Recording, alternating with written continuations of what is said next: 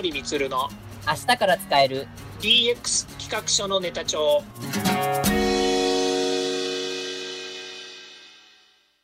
こんにちは。サートプロの近森充です。こんにちは。アシスタントの堀内隆です。この番組は IoT、AI の教育事業の専門家近森充が DX デジタルトランスフォーメーションについて実際の事例を交えながら DX とは何か DX でどんな未来ができるかをご紹介いたします。事例をもとにお客様や社内に提案する企画書に落とし込めるまでの使えるネタのネタ帳としてお届けします。よろしくお願いします。DX 企画書ネタ帳59回目のテーマは DX はじめの一歩、えー、第3回目としまして、えー、地方都市が一歩ずつ進めるスマートシティ化ということで、会津若松市の事例にお話を伺いたいと思います。はい、よろしくお願いします。今回はですね、えー、ウィズニュースでちょっとあの取り組みが紹介されていました、地方都市が一歩ずつ進めるスマートシティ化、えー、会津若松市の件で、ちょっと今回はスマートシティを進める会津若松東日本大震災後、アナログな道のりという記事から、えー、掘り下げて伺いたいと思います。で、はい福島県の会津若松市、えっと、福島県でもどちらかというと内陸の、えー、側にある会津若松市ですね、人口が約12万人ほどあの、ある、えっ、ー、と、まあ、中堅、まあ、中規模な、あの、都市なんですけど、まあ、大河ドラマとかでも有名になった、鶴ヶ城という、えっ、ー、と、すごい美しいお城があるところでも有名なところです。で、この福島県の会津若松市で、産官学がこう提携して、こうスマートシティのこの取り組みを進めているっていうところですね。うん、はい、えー。というところが紹介されていました。あの、実際には、あの、この ICT、情報通信技術をこう使いながら、この市民の生活のニーズを救い、その改善に動いていくという試みが、こう、注目を集められているということを紹介されていました。うんうん、じゃあその、まあ、なぜその会津若松市がこのスマートシティを目指したのかというところが具体的に紹介されているんですが、あの、近間さん、この福島県会津若松市でのこのスマートシティのこう取り組みっていうのはご存知でしたか？そうですね。スマートシティのって言われるとですね、まあ、その、えーと、全体像の話になってくるんですね。まあ、そういうのは、今現時点で言うとスマートシティをやっているっていう会津若松市なわけですけど、私が知り合ったというか、私が知ったのは2015年の時なんですよね。はい。はい。で、2015年、16年に何が起こってたかっていうと、IoT、AI が、まあ、一つの国の戦略として、まあ、世界的なあの潮流があったわけなので、まあ、その中で、えーまあ、経産省と総務省が IoT 推進コンソーシアムっていうのを作ったわけですね。はい。えこれはもうあの時すごい、えまあ、大々的な取り組みだったので、私もそこに今あの参加をして、で、その中で経済産業省の IoT 推進ラボっていうところに私は参画して、今でもメンターをやっているっていうのが、えー、まあ、あれから進んできた流れになるんですけども、ええ、その中の、えー、当時2016年にですね、IoT 推進ラボが全国で29の地域があのそのラボに指定されたんですね。そのうちの一つが、えー、この会津若松市だったんですよ。あ、確かあれですね。あの、近森さんもあの参画されていた加賀市と同じタイミングでしたっけ？そうですね。よくご存知ですね。そう、加賀市が、えー、一緒のタイミングで、えー、第1弾がですね、2016年の7月に、まあ、選定されてるんですね。まあ、選定される前に応募しているのが、はい、それからえー、まあ、遡ること、えーと、どのくらい前ですかね、半年くらい前の話なので、うん、2016年の頭にはもうあの応募している地域っていうのは分かっていて、まあ、その中に会津若松もありましたし、加賀市もあったということなんですね。えー、でえー、その会津若松もそこにま参画しているということもあって、私はその時に会津若松を知ってですね、まあ、その中の、えテーマっていうのはやっぱり IoT、AI っていう切り口だったので、まあ、そういう意味では、このスマートシティっていう全体像の中に、え技術とかですね、えそれからまテクノロジーをどう活用するのかっていう話の、えま一つにですね、IoT、AI をいろんなこうサービスとかですね、地域のいろんな活動の中に、まあ、の使っていく、活用していくというふうに、えなりますので、まあ、そういうところで、えこの団体、団体というかね、この IoT 推進ラボとしての会津若松市が動いているということは知っていましたということですね。なるほど。まあ、あの、あれですよね。その、加賀市の時と同じタイミングというところもあって、その、まあ、取り組みも、まあ、これが先進的な取り組みをしていくっていうところで、まあ、すごく詳しく、あの、ご存知であったっていうところはあったと思うんですけど、はい。えっと、その会津若松市での取り組みで、その、まあ、スマートシティっていうところもあったんですけど、まあ、今のその結果とい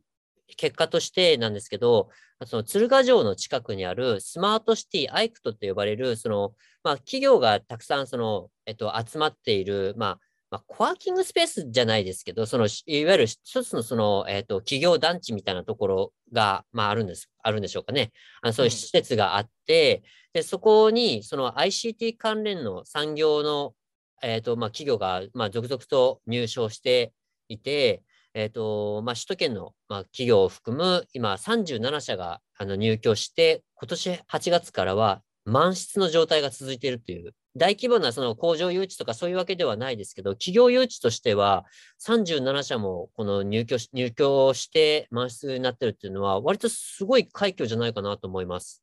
そうですね。もうあの、えー、このアイクトを作るっていうってるのが、どのぐらい前ですかね、2017年か、そのぐらいにはもう作るって言っていて、私もそれを作るというのは聞いてたんですね。はい、で私の理解でいくと、その2016年に IoT 推進ラボができて、各いろんな地域や、まあ、全国の中でですね、うん、あのそういったこの商業的にいろんなことをしたいという地域がこうどんどんどんどんこう手を挙げてきたわけなんです。今、実際には IoT 推進ラボ全体で、えー、そうですね200、えー、と105の地域が今、IoT 推進ラボになってるんですけども、その中で、まあ、第1回に手を挙げるぐらいですから、よほどですね、えー、このスマートシティとか、まあ、今ですとスーパーシティっていうふうに言われたりもするんですけども、ええ、こういったその地域をですね、えーまあ、ICT の技術、IoT、を活用してですね、活性化しようとかっていうのは、どこの地域でもやりたいと思ってたことなんですよね。あえー、でその中で会津若松は、まあ、実はあの全然違うんですよ。え、そうなんですか？そうなんです。もうね、ここはそもそもね、そういうのやってたんだよっていう、まあ、その2016年のあたりでも、もうずいぶん前からやってるんだけどねっていうような取り組みだったわけですよ。ああ、なるほど、なるほど、なるほど。結局、その時でさえ、もうあの会津若松はどんどん先に進んでいろんなことをやってたんですよね。うんだし、まあ、この内閣府、まあ、内閣府が進めていたその世界ですよね、まあ、ドイツ、それからアメリカ、日本がですね、えー、MOU、提携をしてたようにですね、はい、IoT、AI を世界的に活用するっていうような世界的な潮流がありました。これはまあ第4次産業革命とかですね、はい、えー、日本だとその、えー、インダストリアルコンソーシアムあ、うんとまあ、いわゆるその、えーと、製造業の、えー、IoT 化とかですね、はい、えー、工業化っていうものがどんどんこう進んでいく中で、えー、まあ、当然日本もですね、世界に、え遅れてはいけないということで、いろんな取り組みを作っていく中で、こう IoT 推進ラボっていうのがあったんですけども、その中でアクセンチュアがこの地域には入って、はい、えどんどんこう活性化をもう過去してきたっていう状態の中で、うん、この IoT 推進ラボに入ってきたもんですから、うん、どっちかっていうと、その時点ではもうどんどんどんどん事例が先に出てきてたっていうことがあったんですよね。ああ、じゃあむしろこう先進地域だったっていうところだったってことですね。そうですね、当時としてももう先進地域の活動をしていましたと。で、そこで、えー、この会津若松に企業誘致をするということが、まあ、もちろんあるんですけれども、うん、こうえーと、ラボですよね、いわゆる本当の意味での商業施設というんですかね、はい、こういう、はい、えー、まあ、なんか会社のデパートじゃないんですけども、ICT ビルみたいなものを作ってですね、はい、まあ、そこに企業を誘致するっていうのは、彼らは結構早い段階からもう言ってたんですよね。うん。なので、今、そのえー、なんでしょう鶴ヶ城近くにあるスマートシティアイクトっていうものができて、そこに、まあ、いろんな企業さんがどんどん入居してますよ、ワン室ですよっていうのも、まあ、これもある意味、もうあの成功を、まあ、約束されてたとは言えないですけれども、はいまあ、こうなるだろうなっていうようなところっていうのは、まあ、見えてたんですよね。あー、なるほど、なるほど、なるほど。うん、で、ここだけ捉えると、なんかあのね、突然、あの、ビルができて、そこにいっぱい入ってすげえなって思うかもしれないんですけど、はい、まあ本当ね、地道な努力で、東京でですね、結構ね、このビル作るからっていうので、あの、はい、誘致のためのセミナーとか結構やってましたよ。あ、そうなんですか。うん、やってました。私もあの、来た時そのセミナーには出かけていきましたけど、私が行った時でさえ、はい、100人ぐらいえー、100人ぐらい募集してて、100人満席かなんかだったんですよね。おうん、ででそこに僕の、ね、知り合いとか関係者も結構な人間来ていて、うん、で、あのそこで当然ですけど、まあね、コロナの前だったので、名刺交換したりとかね、はい、いろんな情報交換をしたりとかっていうので、やっぱりそれはそれなりに関係者がいっぱい集まってましたから、はい。まあ、そういう意味で言うですね、この会津若松市の取り組みっていうのは、結構、なんですかね、皆さんに注目されてたっていうのはありますよね。うーん、なるほど、なるほど。うん。そうですね。あの、記事の中でも、その、会津若松市のその背景として、その、まあ、もともとその、えっと、富士通の工場を誘致して、まあ、半導体工場があって、まあ、その半導体工場が地域経済を、まあ、しっかりと牽引していたっていうところがあったというところと、まあ、平成5年に、あの、コンピューターサイエンスの専門大学である公立の会津大学、会津大学が開学していたということと、それからまあ2011年の東日本大震災以降に、このアクセンチャーの復興支援チームが、あの、会津若松市、こう注目して、会津若松市と一緒に、この、えっと、取り組あの、会津大会津大学とともに取り組んで、その、会津若松のスマートシティ推進協議会、まあ、現在の会津地域スマートシティ推進協議会を設立して、その取り組みを始めたっていうところが紹介されてます。そうですね。私がえーと、その会津の人たちと、えーまあ、そのセミナーに、えー行ったとかっていうのは、大体2018年の2月頃っていうのが今、あの名刺の記録から出てきたんですけれどあも、あ、はい。えーまあ、その頃には先ほど言いましたように、相当な人数を集めたセミナーをですね、これ1回とか2回とかじゃなくて、結構な数やってたんですよね。へえ。でそこから見ても、あのまあ、単純にね、会津に行きたいからとかっていう人たちが集まってるわけではなくて、やっぱり業界の関係者とかっていうのも結構来てたんじゃないのかなというふうには思いますね。うーん。まあ、何かしらのビジネスチャンスを得たいっていうところ、まあ、それは、まあ、会津、会津地域に絡む、絡まないを、まあ、まあ、別としてでも、そこは、そういう、まあ、思惑というか、そういったのがあったってところですよね。そうですね。うん。特にあのアイアイコン的な存在の方も結構いましたよね、この中にはね。あ、そうなんですか。えーやっぱりこの注目されてる中で、当時あの会津若松市の市長の室井さんという方なんですけど、はい。この方はですね、まあ、かなり誘致に積極的な方で、うん。まあそのセミナーとかでもね、あの来て自分の声で、えー皆さんにこう、えーぜひ来てくださいとかっていうようなお声掛けをしてたりとか、あとはアクセンチュアの中村翔二郎さんという方、この方、今でもスマートシティとか、まあ、いろんなこう国の、えー国関連のですね、スーパーシティの取り組みの中でも結構、あのえー活動している方なんですけれども、はいこの方がまあアクセンチュアのまあリーダーとしてですね、いろんなその取り組みを作ってきたっていうのがあるわけですよね。へ。で私は IoT 推進ラボの関係で中村翔二郎さんとはコンタクトがあって、まあ、いろいろ、えー加賀市がね、いろいろ動いている中で、えー加賀市の私はあのメンターをやってたので、うんえーこの中村翔二郎さんの会津若松との連携ができないかとかですね、まあ、他の地域もあるんですけれども、まあ、いろいろはい。連携できないかというようなお話の中でコンタクトを取ってですね、で、いろいろ話し合いをしたりとか、あとはちょっと、まあ、別の IoT 検定制度委員会というところで、えー私はあの事務局をやってるんですけども、その IoT 検定制度委員会の、えーアドバイザリーボードのチェアマンに、あの元 Google の村上則夫さんがいらっしゃるんですよね。はい。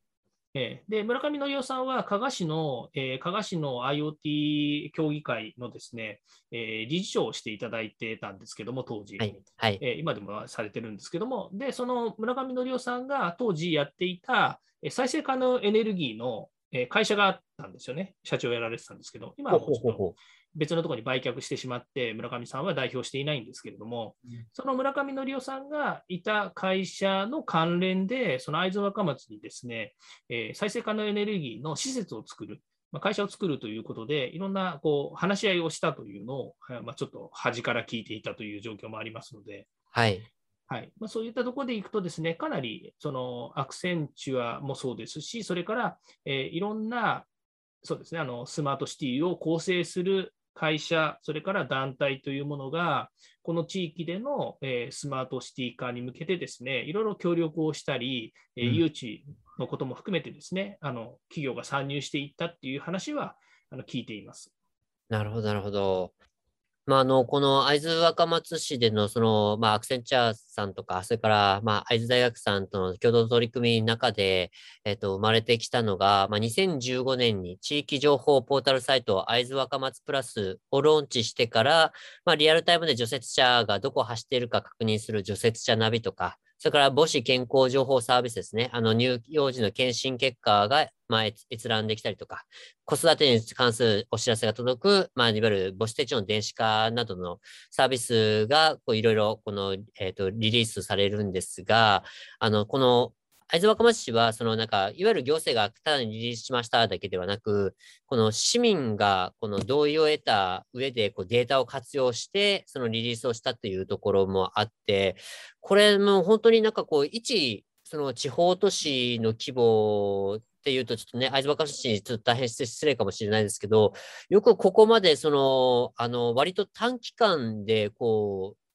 できたなっていう感じ、印象があるんですけど、うん、結構こう、現場大変だったんじゃないかなって思うんですよね。そうですね。まあ、あの大変だったでしょうねっていう他人行儀な言い方になってしまうと思うんですけども、はい。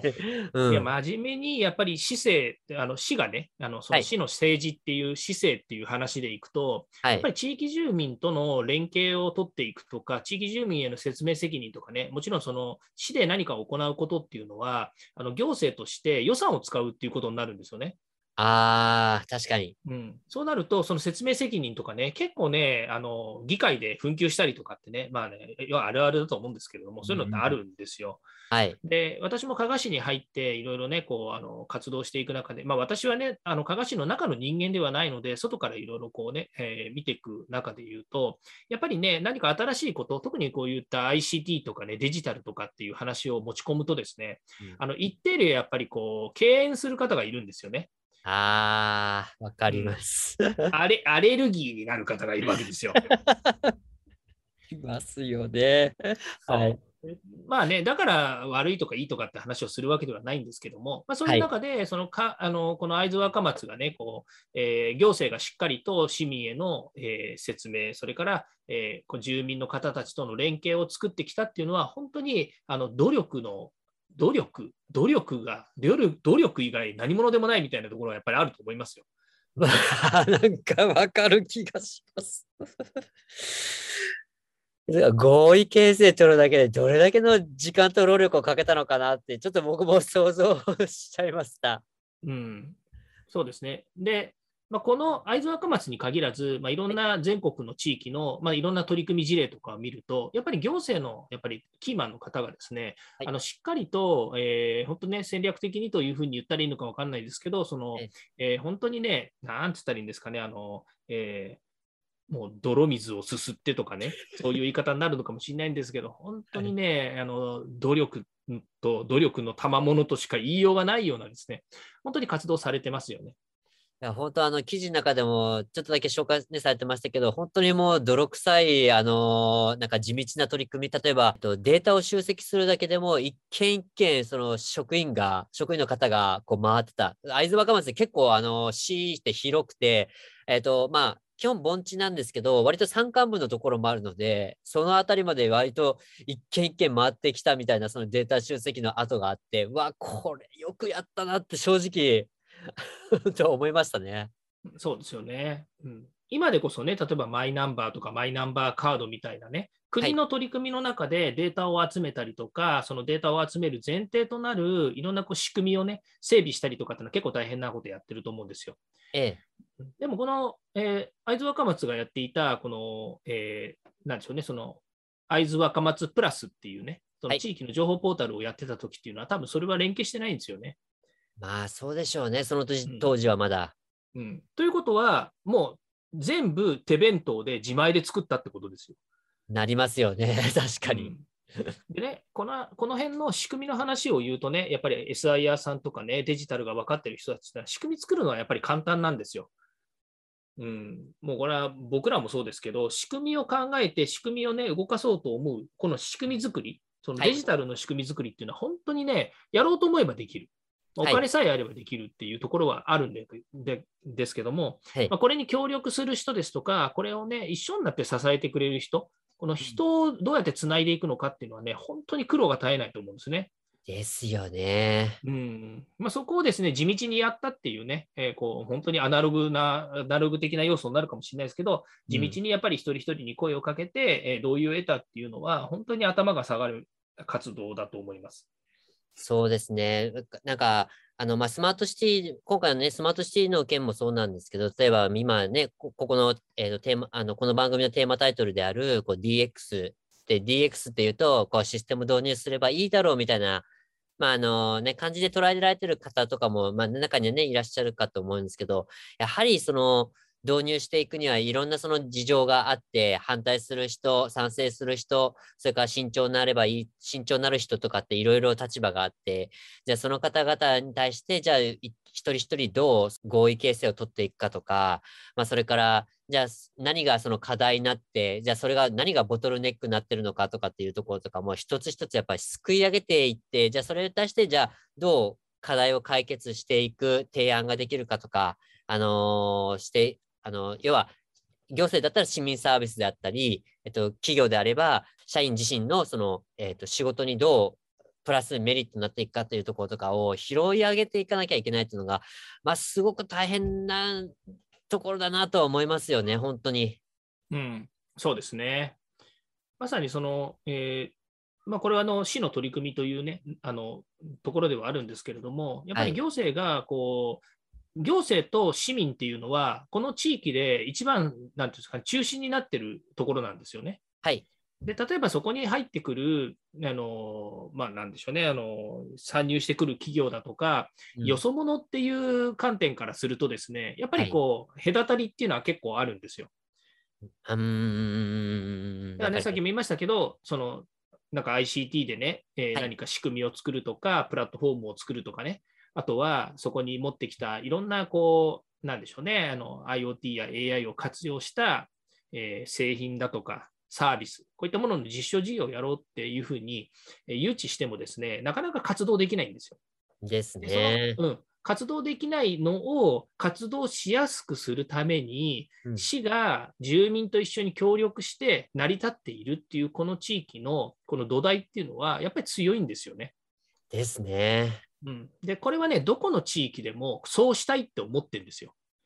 ああ、はいはいはいはいはいはい。でそういう意味でいくとこの会津若松がやってやっている活動まあ、うんもっと言うとね、まあ、いろんな、あのいろんなこう側面から見えるんですよ。その姿勢がね、しっかりとやりましたっていう側面もあれば、アクセンチュアがここに参入してきて、で、一緒になって作り上げましたっていうものですとか、はい。会津大学がそもそもあった、もしくはこの地域自体が、えー半導体の、まあ、盛んな地域だったっていう ICT のね、産業の集積地だったっていう背景があったとかね、まあ、うん。いろんなこう過去、えーいろんなこういうね、あのまいろんな取り組みとか、いろんな活動が混ざり合ってるっていう、まあ、そういう地域だったっていう背景ね、こういったものはやっぱり強いんだろうなと思うんですよね。うーん。昨今、スマートシティ、スーパーシティをやりましょうとかって言って、いや、うちの地域もやりたいって言って手を挙げたね、あの地域もいっぱいあるんですけれども、はいまあ、そんなね、あのね、1年、2年でね、なんとか達成できそうなね、目標なんていうのは、やっぱりあのなかなかなくて、はい。この地域のように、やっぱり10年かけて、やっと今の状態にあるっていうようなものっていうのは、これはもうね、本当にね、あのその地域としてのやっぱり下地がなければできなかったことなんだろうなと思いますよ。まさにもう努力の賜物のほかならないかなってところと、やっぱりその努力、まあ、ちょっと精神論で言うのもなんですけど、その、とにかくアナログなところから地道に始めていくっていうところは、本当に大事にしていたんだろうなっていうところは、すごく感じられましたね。うん、そうですね。ううんまあ、今もそうでしょうけども、やっぱりこういうことにあの積極的にやりたいと思う人たちが集まらなければ、多分できないと思うんですよね。えー、うん、そうですね。なので、やっぱり、まあ、そこの努力を惜しまなかったっていうところが、まあ、今回すごい、あのまあ、成果につながったというところは、もちろん紹介はあったと思うんですけど、裏にある地道な努力が、やっぱりアナログな努力っていうのが、本当ここが一番評価ポイントになるのかなっていうところと、まあ、それは本当に、まあ、どこの地域でも、どこの会社がやるにしても、絶対欠かせない部分じゃないかなっていう、まあ、いわゆるちょっとマインド的なところになってくると思うんですけど、まあ、ここがやっぱりポイントになってくるのかな。一番最初の、最初のハードルでもあり、すごい難関なっていうか高いハードルでもあるみたいな。うん。はい。思いました。そうですね。まあ、もともとその、えー、市政とかね、こういった行政の話っていうのは前例主義っていうものが非常にありますので、はい、まあ、特にそういったあの、えー、地域の活動の中で、えー、スマートシティっていうのをね、当時の話で言えば、スマートシティをね、まあ、誘致する、もしくはこういった作っていくっていうことについては、結構なやっぱりあのハードルがあったんだと思うんですよね。えー、その中でじ、まあ、しっかりとというかね、あのえー、そこに関係している人たちが本当にコツコツコツコツ積み上げて10年やってきた結果、今 DX っていうね、流れの中になった時に、やっぱり大きな礎があるわけですよね。だからここ強いなと思うのは、これから先、いろんな活動していく中でね、あの彼らにとっての成功事例とかね、大切な道筋、えー、やり方っていうものが、やっぱり備わっているんじゃないかなと思うんですよ。ああ、確かに、うん。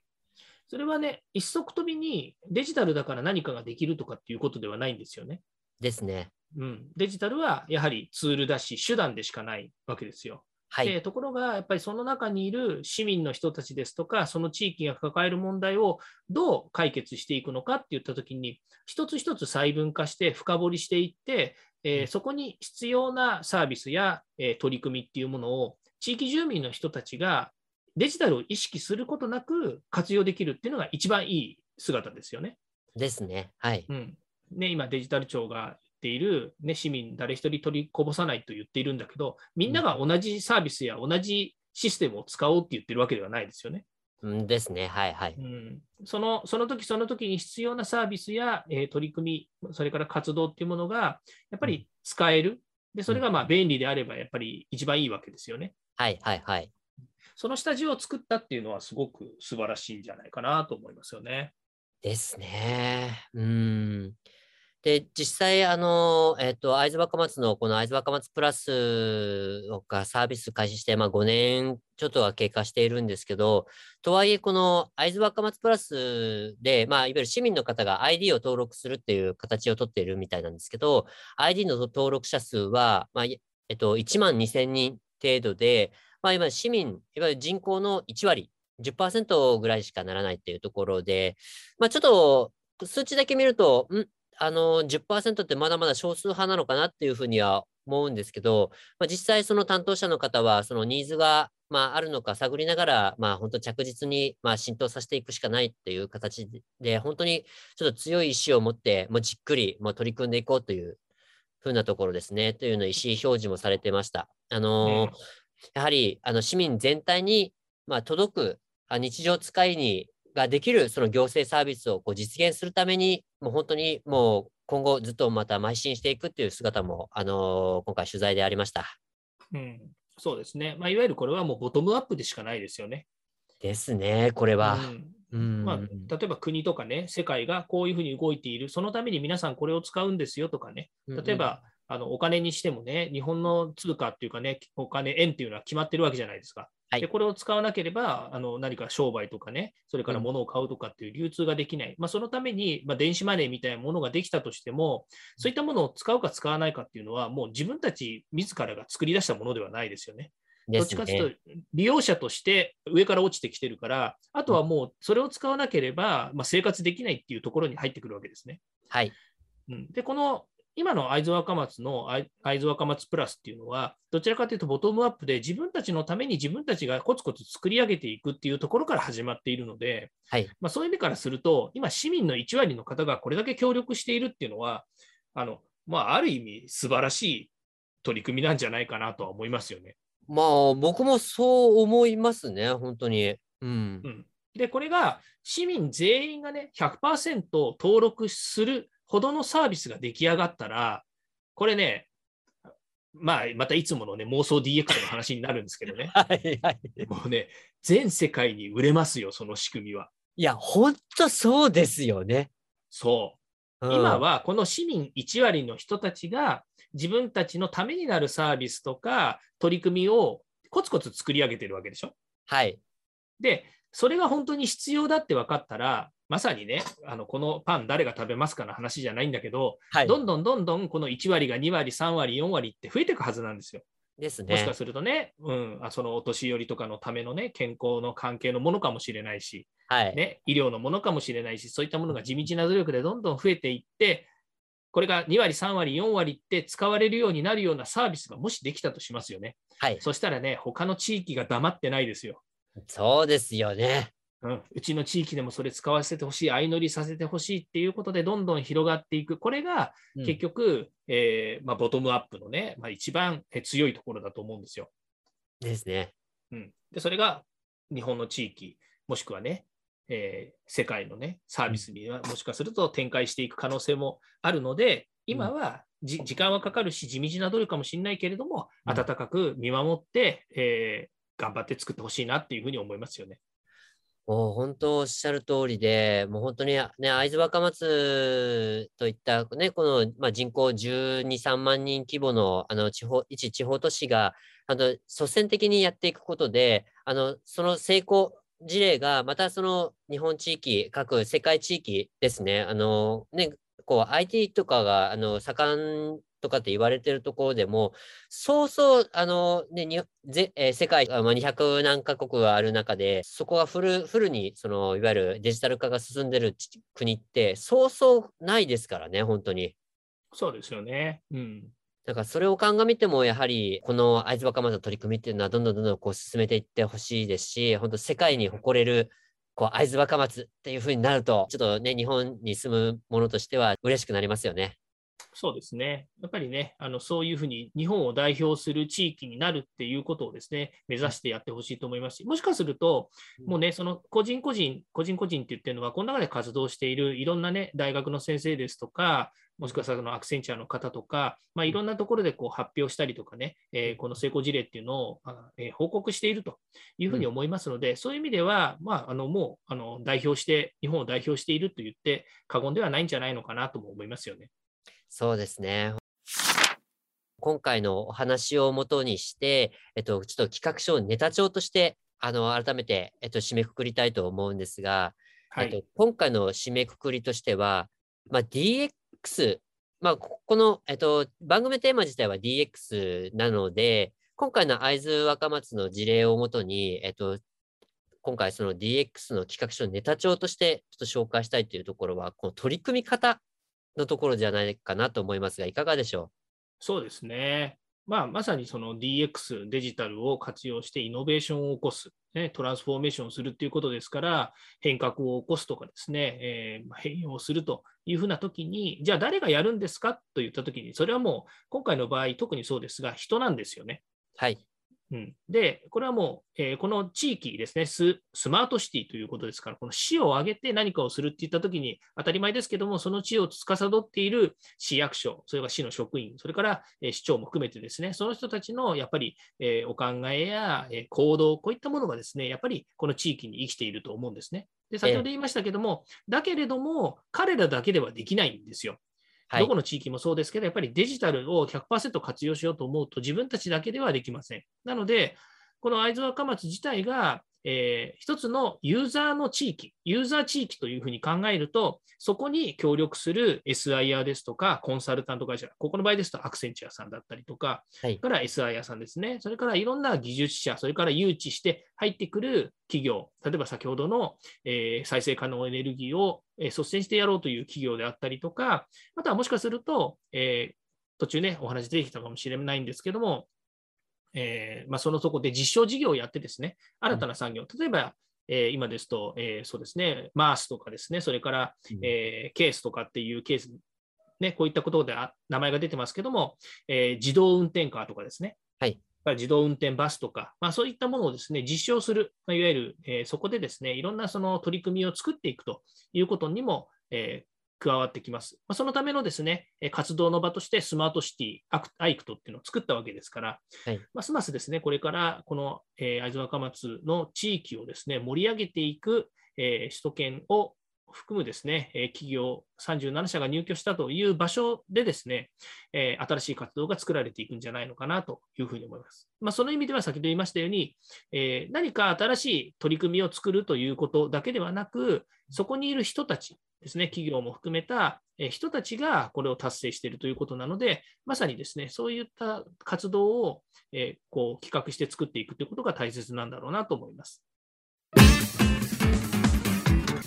ではそろそろエンディングの時間になりました。今回お話ししたことが社内社外問わず企画提案のネタになれば嬉しいですね。毎日更新近森光の DX 企画書ネタ帳は Spotify、Google、Apple 各種ポッドキャストおよび Amazon Music で配信しておりますチェックしておきたいという方はぜひいいねやフォローお願いいたしますまた、もう少し詳しく聞きたいという方は、Facebook で近森光で検索、または東京都代々木にあります株式会社サートプロのホームページまでお問い合わせお願いいたします。よろしくお願いします。それではまた来週。また来週。